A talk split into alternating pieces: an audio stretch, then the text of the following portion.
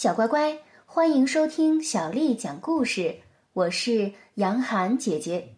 今天杨涵姐姐继续为你讲的是画给儿童的《包公探案故事之出之开封府》第三集《封堂审案》，是由布印编辑部改编，新世界出版社为我们出版的第三集《封堂审案》。包公听了王丞相的一番细述，暗暗的想到：这件案子乃是刑部监察，由庞太师与郭淮亲自审判。如今若要推翻重审，除非请出圣上，否则难以公平裁断。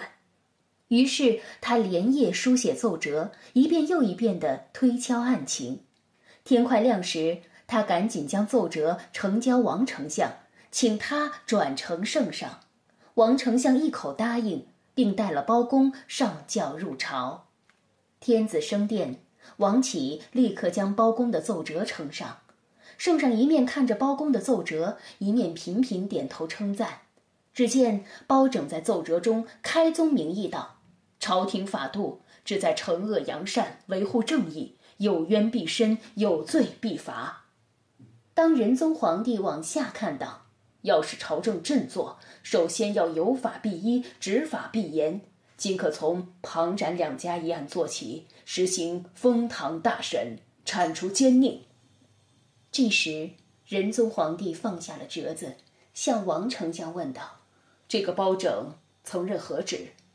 王丞相回答：“曾任定远知县，因为审案刑死了犯人而去职。如今人在何处？”在殿外候传，圣上一听，立即说道：“朕要立刻见见他，传包拯入朝。”虽然是第一次面谒圣上龙颜，包公却一点儿也无惧色。只见他行止恭谨大方，十分从容的来到了殿上。圣上说：“庞展两家事小，宋氏江山事大。”你区区一个被革职的知县，敢审这个大案，可见你确实是忠心耿耿。包公回奏道：“依臣之见，由于此案牵连甚广，正可借由此案揪出枉法犯上者，下可安定民心，上可振作朝纲。”圣上点头称是，立即当着文武百官的面下旨：“朕。”现在命包拯封堂审案，由朕亲自监看。接着又敕令调来前后左右四队御林军，刀光剑影，把个金銮殿团团围住。这时，包公徐徐入了座位，只见他气宇轩昂，目光炯炯，手上的惊堂木重重一拍，喝道：“待斩文祥！”不一会儿。遭到陷害，成了阶下囚的左丞相展文祥被带了上来，朝上跪下。包公声音洪亮，对他说道：“展文祥，有人告你贪赃枉法，你且从实招来。”展文祥回话：“我是冤枉的。”于是他详详细细的把自己被陷害的经过说了一遍。包公静静的听着。待展文祥说完，命人按下他的手模脚印，然后吩咐将他带下。接着，他又传来了庞吉、朱灵悟、郭淮、庞祥等人。庞朱等人知道这个案子非同小可，座上有包公问案，座旁有当今圣上听审，因此他们都小心翼翼的回话，尽管话里漏洞百出。但他们猜想包公手中没有证据，所以百般推诿狡辩，就是不肯承认诬陷忠良。包公眼见庞朱等人不肯供出实情，怒不可遏，大声喝道：“你们栽赃害人在前，推诿狡辩于后，可恶至极！来人呐，大刑伺候！”一看包公就要动刑，朱灵悟急急喊道。包大人，您要严刑逼供吗？包公听了，猛然愣住。就在这时，突见一位老人冲上了金銮殿，大声叫嚷：“好一批死不认错的贱人！你们不是要证据吗？来人呐，速速去我南清宫将那孩子接来，好灭灭这群贼人的气焰！这位胆敢硬闯金銮殿的老人不是别人，正是宋太祖赵匡胤的儿子，他就是当今圣上仁宗的叔叔八贤王赵德芳。就在他怒气冲冲说话的当，圣上早已从座上走了下来迎接，文武百官也都下跪恭迎。原来这位八贤王一向喜欢微服出外游历。这一天，当他来到京城几十里外时，恰巧看见了一个孩子躺在路旁。那孩子面色苍白，气喘吁吁，身体虚弱的像一块干了的泥巴。八贤王见此情景，动了慈悲之心，赶忙将那奄奄一息的孩子抱上了车，迅速带回了南清宫休养调理。那孩子终于捡回了一条命。在八贤王的询问之下，才知道他正是降福知县张峰的公子，名叫张连玉。进一步细细追问，八贤王又得知，张峰因为不愿意与庞吉同流合污，陷害忠良，竟将官印扔入井中，弃官潜逃。且说这降福知县张峰一家三口，匆匆逃出了县衙。一路上如惊弓之鸟，又躲又藏，来到了郭家镇一处树林边。这时，那朱林雾派来的杀手季仇、黄武二人也追了上来。两个人举起明晃晃的利刃，就要将张峰一家三口杀了。张峰毕竟曾是官场中人，在性命交关的时候还能够保持镇静，对季黄二人说：“你们要杀的人是我。”与我的妻儿无关，二位爷就放过他们吧。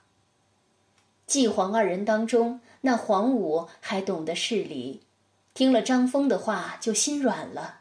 但是季仇生性凶狠，一定要杀了张峰全家才肯罢休。经过了黄武好言相劝，总算他良心未泯，勉强点头，放走了那母子二人，只将张峰押上了车。准备回去向朱林雾交差，张连玉与母亲逃过了一劫，但是厄运还是挥之不去。张连玉因惊慌过度吓出了病，母亲不忍儿子病重，实在无奈，只得将孩子放在路边，自己拖着虚弱的身子去附近的镇上乞讨一些水食。哪知母亲这一去就再也没有回来。留下张连玉一个孩子躺在路边，幸好被八贤王遇上，才捡回了一条小命。八贤王得知今日金銮殿里正进行封堂大审，就匆匆闯了进来。再说张连玉被御林军从南清宫带来殿上作证，八贤王对张连玉说：“好孩子，有什么话只管说，不用害怕。”只见张连玉还没张嘴，就伤心的一把鼻涕一把泪。他把父亲被抓、母亲失踪的事儿哭着说了一遍，听得殿中文武百官无不心酸难过，连圣上也不禁蹙起了眉头，叹了一声。这时，却听包公以怒声喝道：“大胆朱林雾，你还有什么话说？”狡猾的朱林雾却回答道。大人明鉴，这孩子如此幼小，他作证的话怎么能当真呢？包公听后沉思了一会儿，又说：“那么，如果是他母亲出面作证，又当如何？”朱林悟说：“嗯，那那就算数了。”听了朱林悟这话，包公于是转身奏禀圣上，要求准予遣用御林军。前往郭家镇寻访张峰的妻子，圣上立刻回答说：“好。”在郭家镇，御林军到处寻访，终于听说张峰的妻子程氏曾在郭广威府前乞讨，后来被强行抢入了郭府软禁。事情就是这么凑巧。这郭广威并不是没有来头的人物。他正是当初参与审判庞展两府案子的宫中太监总管郭槐的干儿子。郭广威平时就仗着郭槐的势力，欺男霸女，无恶不作，是郭家镇无人不知的首霸。但包公是何许人也？岂会怕区区一个郭广威？他当即命令御林军将郭府团团围住，然后一声令下，搜。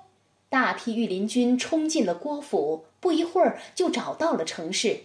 包公又命令将郭广威也一起押走，带回金銮殿上的公审堂。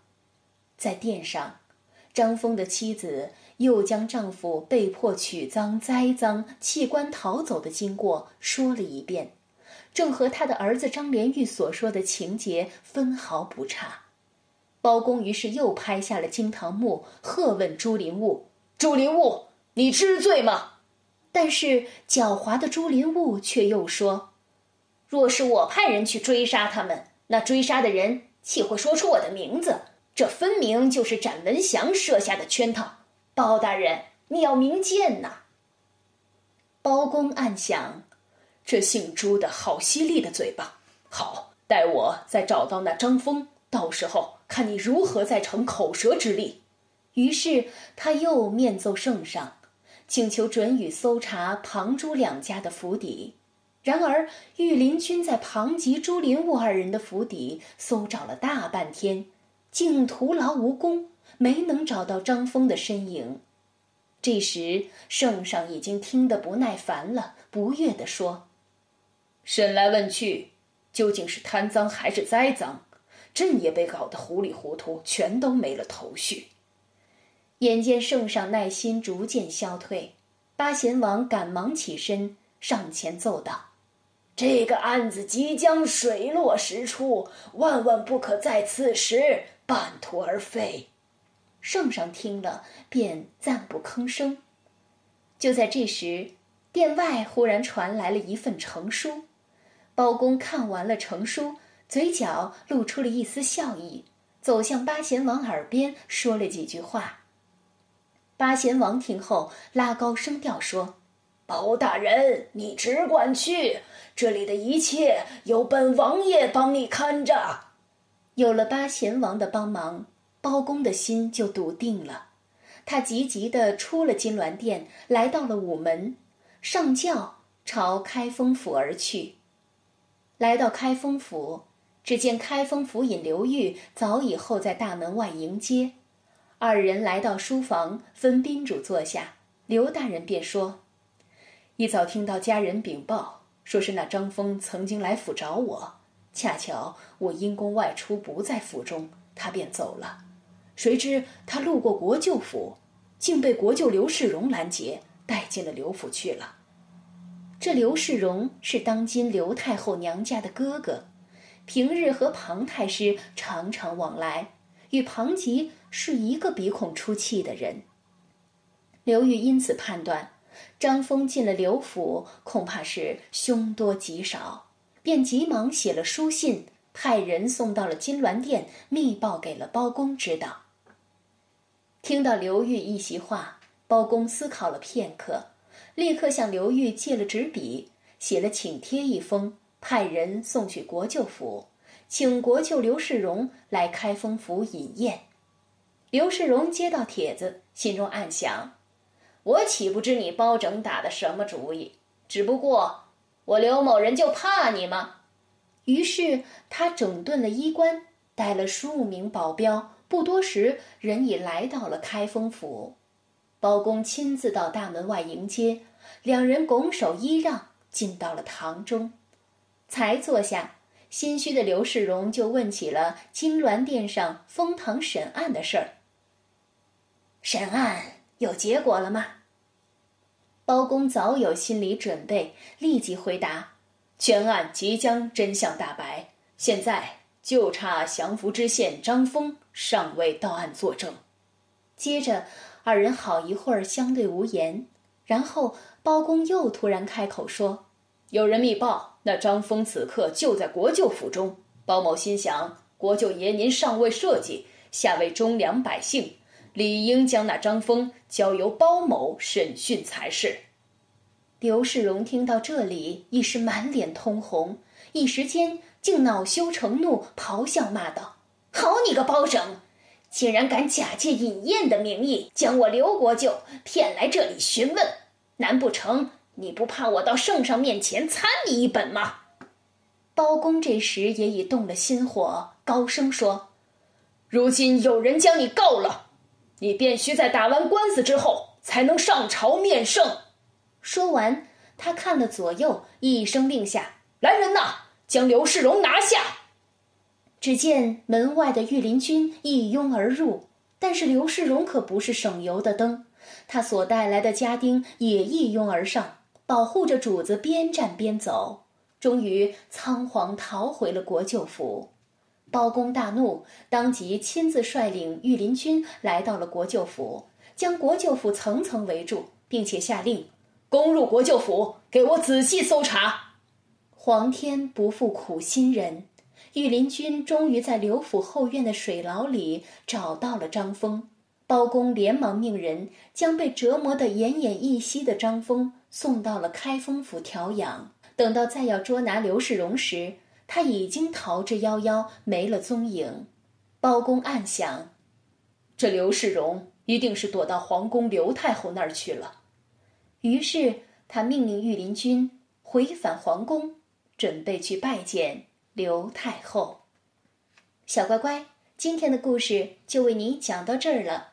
如果你想听到更多的中文或者是英文的原版故事，欢迎添加小丽的微信公众账号“爱读童书妈妈小丽”。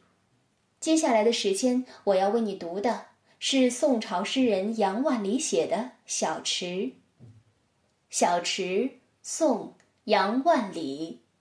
泉眼无声惜细流，树阴照水爱晴柔。小荷才露尖尖角，早有蜻蜓立上头。小池，宋·杨万里。泉眼无声惜细流，树阴照水爱晴柔。小荷才露尖尖角，早有蜻蜓立上头。小池，宋·杨万里。泉眼无声惜细流，树阴照水爱晴柔。小荷才露尖尖角，早有蜻蜓立上头。小乖乖，晚安。